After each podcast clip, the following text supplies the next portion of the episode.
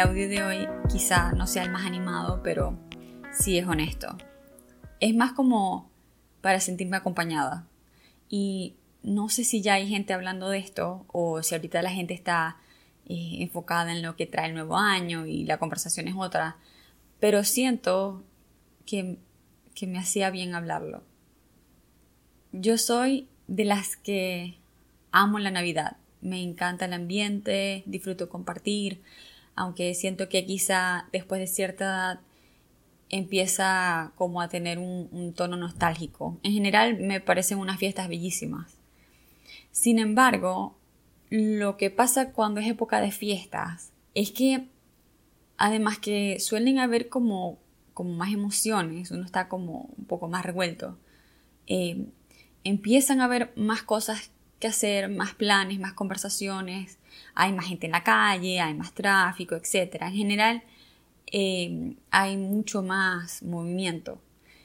Y no sé si es de personas sensibles, no sé si es algo que le pasa a la mayoría, no sé si en general o no sé, pero bueno, a mí personalmente me cuesta, eh, me cuesta mantener el equilibrio. Hace unos días conversaba con una amiga y me contaba de lo agotada que estaba y que no había parado. Y me quedé pensando en esto, en, en lo difícil que es querer estar, realmente estar y compartir, pero sin perder el equilibrio. Por eso este tema me trae así como sentimientos encontrados. Siento que momentos así quizá lo que requieren es de más herramientas, o, de ser más disciplinado con las que uno normalmente aplica. Y no es fácil, para nada, al contrario, se hace, o sea, cuando más se necesitan es cuando se hace más difícil la constancia. Yo siento que se disfruta mucho más estando presente de verdad, estando en el momento presente, practicando el mindfulness. Y en épocas de mucho movimiento, a mí, a mí personalmente, porque esto es pura opinión personal, eh, me cuesta mantener esa presencia. Y mi intención no es que esto sea un audio de queja para nada, porque amo, amo el ambiente navideño en las calles y estoy extremadamente agradecida de que tengo personas que amo a mi alrededor y que podemos hablar y compartir. Al contrario, yo pienso que cuando hay equilibrio es cuando puedes estar más presente y es cuando más puedes disfrutar y compartirte con intención.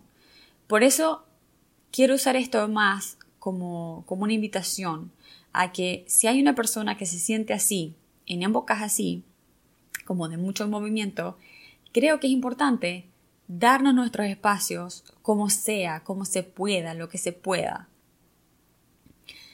El precio a pagar en épocas así de compartir, de socializar, de hacer planes, de ven acá, es que cuesta mantener el equilibrio cuesta darse espacios, cuesta la quietud, cuesta atreverse a decir que no sin sentir culpa y cuesta que entonces, si nos, decimos, si nos decidimos a decir que no, duramos cinco minutos justificando el por qué estamos diciendo que no. Y además con el remordimiento porque no es que uno no quiere ver a la gente, no es que uno no quiera hacer cosas. Si quieres, pero ¿Cómo está uno presente para la gente cuando uno no está equilibrado? Y buscarse momentos de quietud no es fácil, no es para nada fácil. Y no me puedo ni imaginar cómo debe ser para una mamá con sus hijos. Debe ser muy, muy difícil.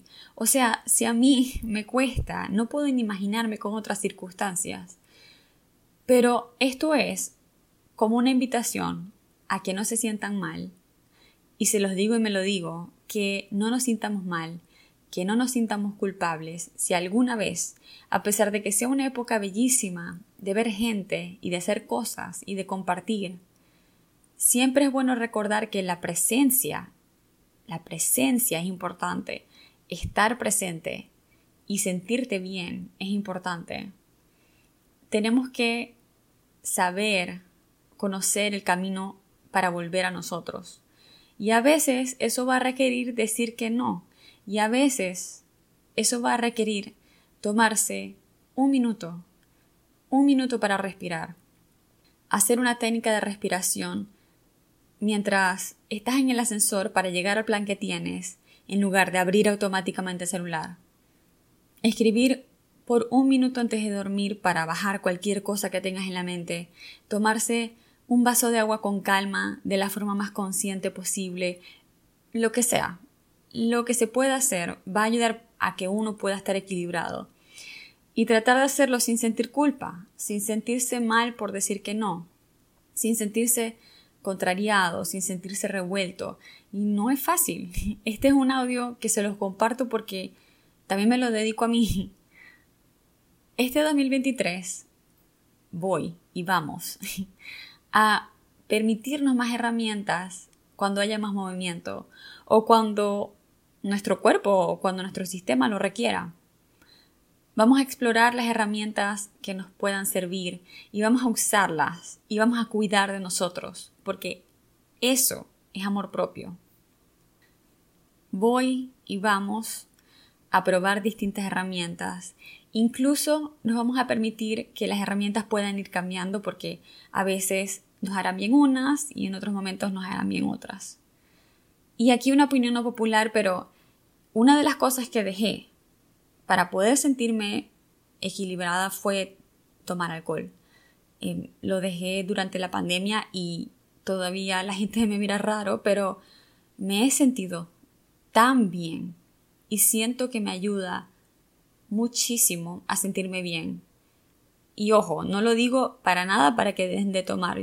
Yo lo digo es para que busquen lo que realmente les sirva y lo apliquen. Así los miren raro como a mí cuando digo que no tomo. A mí me gusta eh, algo que dice una autora, eh, se llama Nedra Glover. Em, ella dice, si lo piensas bien, la raíz del autocuidado es poner límites, es decir no a algo para decir sí a tu propio bienestar emocional, físico y mental. Usualmente, algunos de mis hábitos y herramientas que me ayudan a mantener mi equilibrio son meditar todas las mañanas al despertarme, así sea que me dé tiempo de, no sé, cinco minutos. Em, en las noches uso aceite de lavanda, uso unas tres gotas en las manos, las froto y las vuelo haciendo de, de, 3 a 5 respiraciones profundas. Em, antes de dormir también tomo un suplemento de magnesio agendo una terapia cuando hay algo que me está ocupando mucho la cabeza y no encuentro cómo gestionarlo. Hago mis técnicas de respiración, busco moverme haciendo ejercicios o mínimo estirándome un poco en la mañana. Pero, pero, en épocas así, a veces me da tiempo de hacerlas todas, a veces me da tiempo de hacer más y a veces me da tiempo solo de tomarme el magnesio y quedarme dormida. Em, a veces incluso lo único que logro hacer en un día muy agitado es llegar y prepararme una cena que, que yo sepa que le va a caer bien a mi cuerpo y yo pueda dormir tranquila. Para mí, para mí la importancia es hacerlo conscientemente, sabiendo lo que mi cuerpo y mente requieren para volver a mi centro, trabajando en la paciencia y la disciplina para poder mantenerme en armonía y poder volver a ser yo y así poder estar presente para mí y para los demás. Y muchas veces no tenemos lo que necesitamos a mano, o no sabemos lo que nos hace falta, o no conocemos suficientes herramientas que nos puedan ayudar. Pero para eso yo digo, exploren, busquen sus herramientas, busquen incorporar esas cosas que, que les sirvan de soporte para que puedan estar bien conozcan y respeten sus límites o, dedíquense a conocer y respetar sus límites. Busquen su equilibrio sin culpa. Busquen lo que requieren para volver a, a ustedes. Conozcan el camino de vuelta para sentirse bien y poder ser ustedes de nuevo. En este nuevo año les deseo presencia, les deseo equilibrio para poder compartirse desde la mejor versión de ustedes y les deseo autoconocimiento para que sepan lo que les funciona y amor propio para aplicarlo. Feliz 2023.